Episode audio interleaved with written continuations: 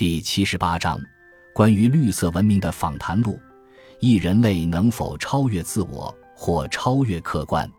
人类的生存条件和生存方式之间是否酝酿着人类的生存悲剧？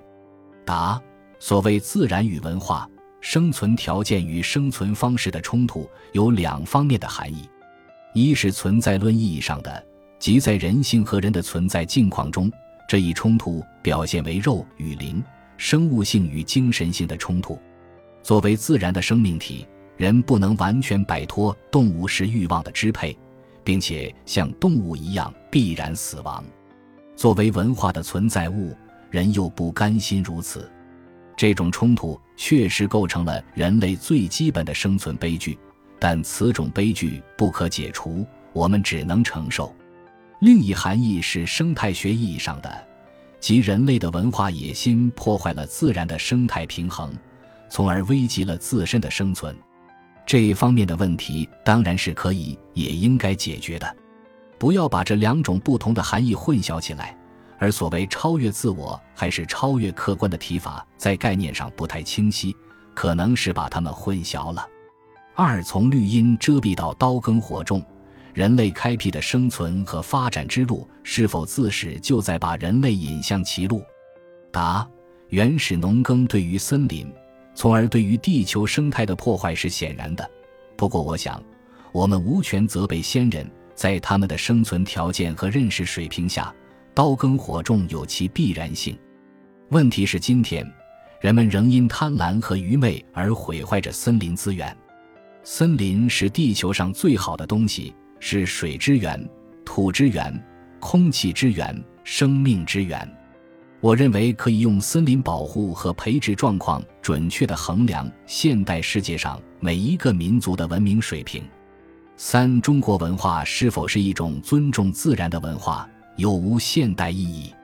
答：我不太同意把中国文化，尤其是儒家文化说成解决现代文明弊病的根本出路。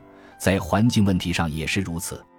诚然，在人与自然的关系方面。中国哲学提供了一些很有价值的思想，这主要是在老庄哲学中。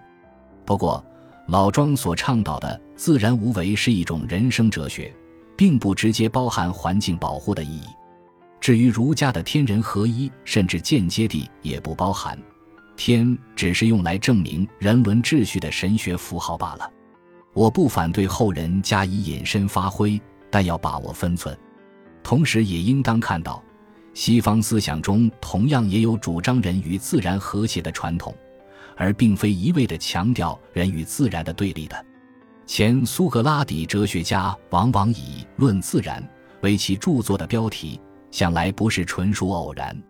犬儒派和斯多噶派哲学家提倡顺应自然，与老庄有异曲同工之妙。卢克莱修告诉我们：“大地是我们的母亲。”因为正是她生育了人类，后来卢梭开启的浪漫思潮热情地鼓吹回归自然，更是尽人皆知的。我想说的是，在保护自然的问题上，东西方都有可资借鉴的思想资料，而严格意义上的生态科学、环境保护意识以及可持续发展的观念，则完全是西方文化发展到一定阶段的产物。事实上。凡是到过欧美的人都亲眼看见，人家的环保总体水平远远高于我们。在这一点上，我们最好诚实和虚心一些，把环保当作一门科学来对待，不要在似是而非的审美境界中自我陶醉。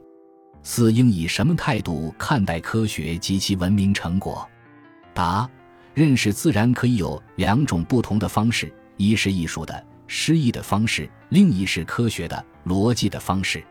前者如中国的道家，西方的泛神论，基于一种人与自然融合一体的感觉，主体和客体未尝分裂，自然是人的母父和家园。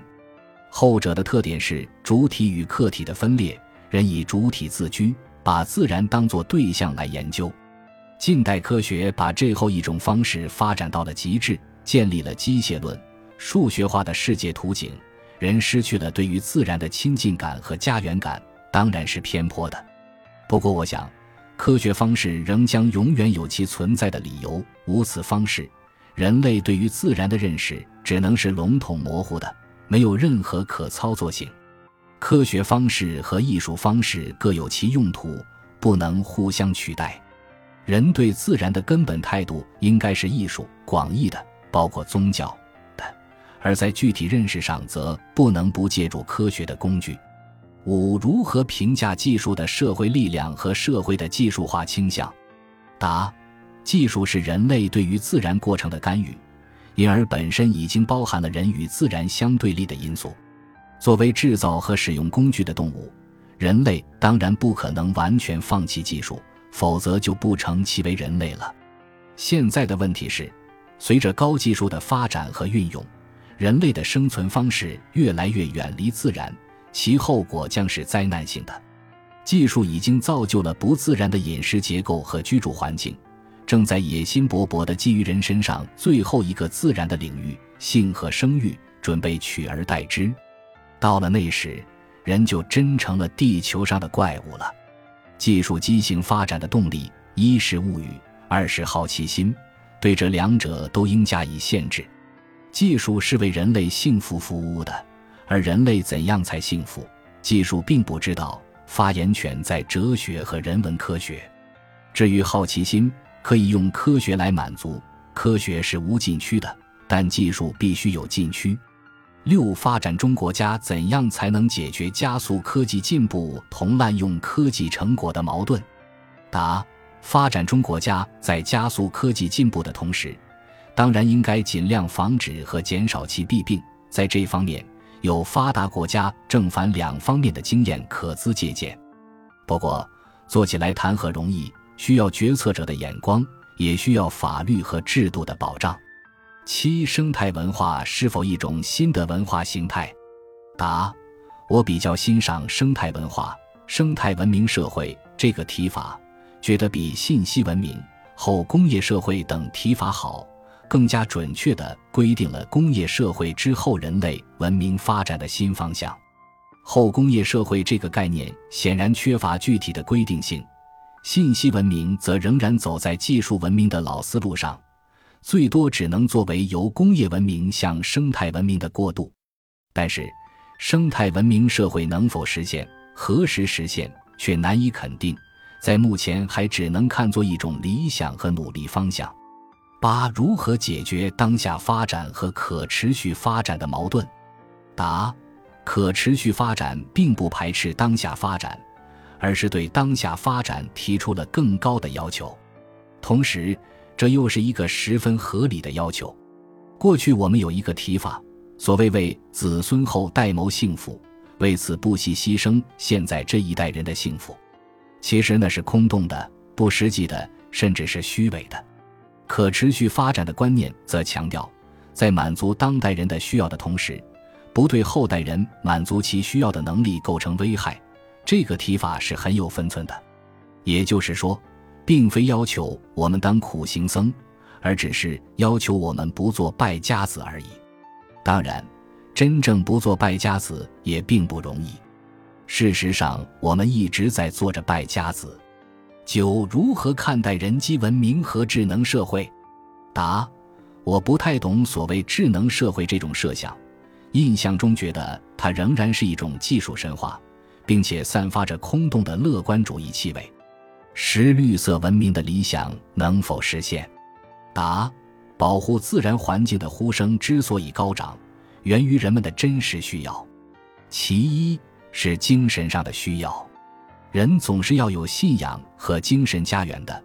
在对人格化上帝的信仰破灭之后，现代西方人中间有一种相当显著的泛神论倾向，从大自然那里寻求寄托。对于许多人来说，素食主义、动物保护、绿色运动都带有精神信仰的意义，而不单单是个人喜好和社会活动。人与自然的和谐乃是人生意义的最可靠源泉，这一点正在成为越来越多的人的共识。其二是人类继续生存的需要，即使人们对自然并无宗教和道德上的关切，用科学的眼光看。生态破坏对人类生存的威胁也已十分明显，迫使人们善待自然。因此，我对绿色文明的实现还是有一定的信心的。感谢您的收听，本集已经播讲完毕。喜欢请订阅专辑，关注主播主页，更多精彩内容等着你。